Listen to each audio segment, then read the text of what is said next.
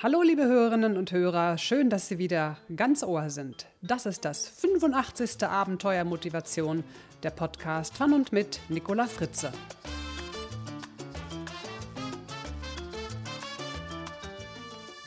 Unser Thema heute, eigentlich ganz glücklich? Eigentlich sollten wir doch ganz glücklich sein, oder? Ich meine, wir haben ein Dach über dem Kopf, gutes Essen, sauberes Trinkwasser, wir sind medizinisch bestens versorgt, wir haben Bildungseinrichtungen, Sozialleistungen, können reisen, wohin wir wollen, unsere Meinung äußern und wählen und noch viele, vieles, vieles mehr. Ja, und dann gibt es sogar noch so viele Selbsthilfebücher, Podcasts, Zeitschriften, Seminare, Vorträge, alles Mögliche, alles will uns begleiten auf unserem Weg, will uns unterstützen, glücklich zu sein. Noch nie wussten wir so viel darüber, wie man glücklich wird. Noch nie haben wir uns so sehr mit uns selbst und unserem Glück beschäftigt. Und jetzt kommt genau das große Trotzdem. Trotzdem belegen die Zahlen der WHO, dass wir hier in den Industrienationen noch nie so schlecht drauf waren. Jeder Zehnte leidet unter einer klinischen Depression. Jeder Vierte hat oder hatte Suchtprobleme. Bei 30 Prozent der Erwachsenen sind eine psychische Störung diagnostiziert. Und jeder Zehnte unternimmt einen Selbstmordversuch. Also warum fällt es uns bitte so schwer, glücklich zu sein? Und was können wir konkret tun, um glücklicher zu sein? All diese Fragen und Zahlen haben mich dazu motiviert, ein großes Selbstcoaching-Projekt zu starten. Es heißt Go for Happiness und hat im Januar begonnen. Tausend Menschen machen schon mit und haben alle ein Ziel. Sie wollen 2015 glücklicher sein als 2014. Das Projekt funktioniert so. Jeden Monat gibt es einen Audiopodcast und ein PDF, ein Wegweiser mit einer konkreten und einfachen Aufgabe zu tun. Diese Aufgabe erfüllt man dann den gesamten Monat über.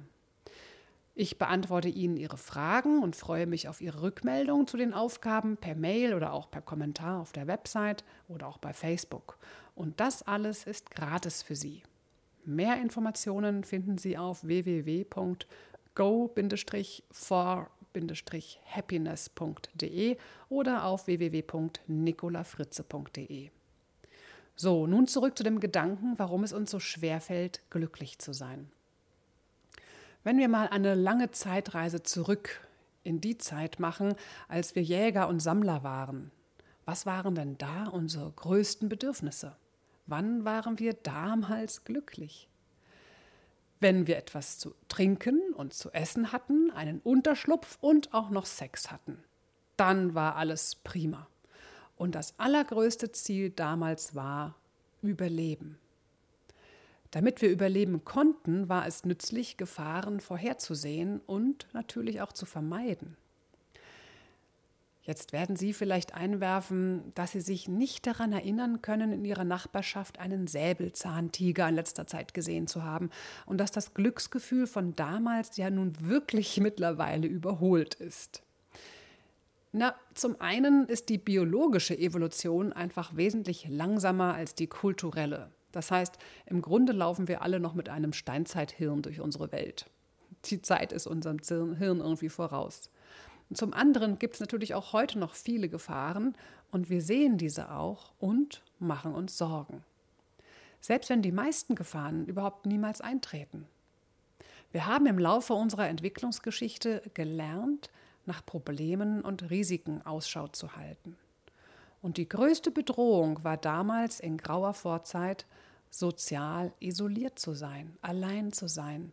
Denn ohne den Schutz unseres Stammes waren wir leichte Beute. Und das hat auch in unserer Zeit heute noch eine wichtige Bedeutung. Wir fürchten uns immer noch vor sozialer Zurückweisung und versuchen uns durch Anpassung vor der Ausgrenzung zu schützen. Wir alle haben ein enorm starkes Motiv.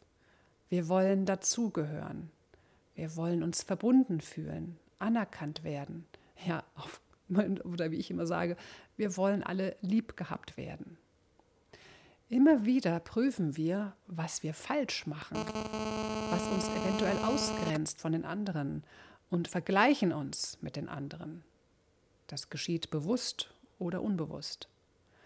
Damals war die soziale Vergleichsgruppe natürlich viel kleiner als in unserer heutigen globalen Gesellschaft. Damals wie heute streben wir nach mehr. Mehr haben, mehr sein, mehr bekommen. Wir schauen, wie viel haben die und wie viel habe ich. Und obwohl wir mittlerweile viel mehr haben, konzentrieren wir uns immer wieder auf den Mangel. Und damit schüren wir die Unzufriedenheit. Und gleichzeitig jagen wir nach dem Glück. Schließlich sagt hier sogar der Dalai Lama, der eigentliche Sinn des Lebens besteht darin, glücklich zu sein. Hm. Was ist aber eigentlich das Glück? Dafür kann es gar keine allgemeingültige Definition geben, denn das Empfinden von Glück ist ganz individuell unterschiedlich. Man kann aber zwei unterschiedliche Aspekte des Glücks unterscheiden. Einmal das Gefühl des Glücks und die Philosophie über das Glück. Glück ist natürlich ein gutes Gefühl, deshalb möchten wir es natürlich auch so oft wie möglich haben. Aber Glück ist kein andauernder Zustand.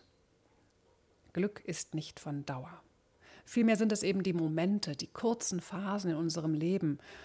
Und je mehr wir uns bemühen, ausschließlich Glücksgefühle zu erleben, desto höher ist die Wahrscheinlichkeit, dass sich Frustgefühle, ja sogar Sorge einstellen und wir uns dann auch noch selbst Vorwürfe machen, sobald uns das Glücksgefühl eben wieder entgleitet.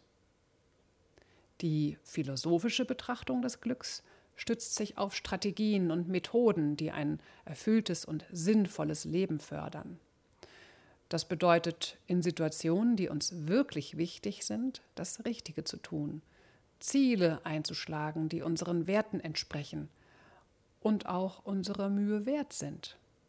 Und uns in das, was wir tun, voll einzubringen, 100 Prozent zu geben und dabei in unserem Element zu sein. Es geht darum, das Leben mit all seinen Facetten zu begrüßen. Und damit geht eben auch die gesamte Palette an Emotionen einher. Das gehört alles da rein. Natürlich hätten wir am liebsten nur gute Gefühle, doch das wäre eben nur die Hälfte des Lebens. Zum Leben gehört eben auch Kummer und Leid. Wir erleben nun mal Verlust, Trennung, Zurückweisung, Krankheit oder Gebrechlichkeit. Das können wir nicht einfach aus dem Leben löschen.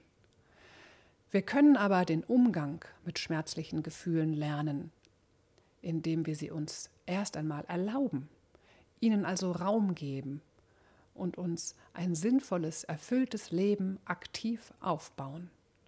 Und dabei möchte ich Sie mit meinem Selbstcoaching-Projekt Go for Happiness unterstützen. Hören Sie sich den ersten Schritt an, laden Sie sich den PDF-Wegweiser runter, machen Sie mit, schreiben Sie mir.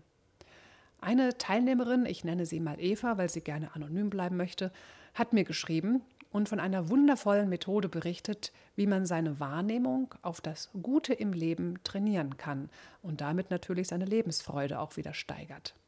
Eva schreibt, ich zitiere, ich habe seit letztem Jahr auf meinem Schreibtisch ein Glücksschwein stehen. Mein Glücksschwein ist eine Spardose, in der ich glückliche Momente sammle. Jedes Mal, wenn mich etwas besonders gefreut hat, ich einen tollen Tag hatte, einen wirklich schönen Moment hatte, etwas geschafft habe oder mir etwas Besonderes gegönnt habe, schreibe ich dies mit Datum auf einen kleinen Zettel und stecke ihn in mein Glücksschwein. Am Ende des Jahres kann man dann nochmal so richtig in seinen Glücksmomenten schwelgen und sich die schönsten drei aussuchen. Ich finde, dies ist eine tolle Methode, um eine Jahresbilanz zu ziehen. Denn viele Momente hatte ich schon längst wieder vergessen. Einige fand ich im Nachhinein nicht mehr so wichtig. Bei anderen wird einem erst wirklich bewusst, wie glücklich man an diesem Tag war. Zitat Ende.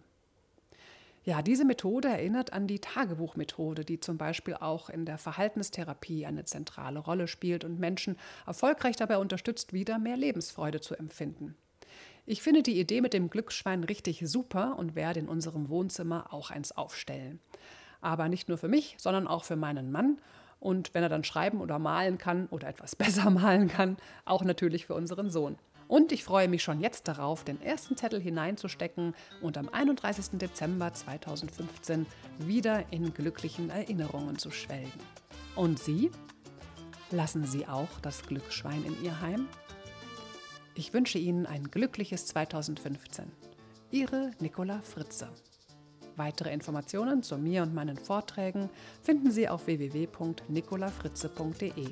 Entdecken Sie dort auch den zweiten Podcast, den Fritze Blitz, bei dem auch das Go for Happiness Projekt integriert ist.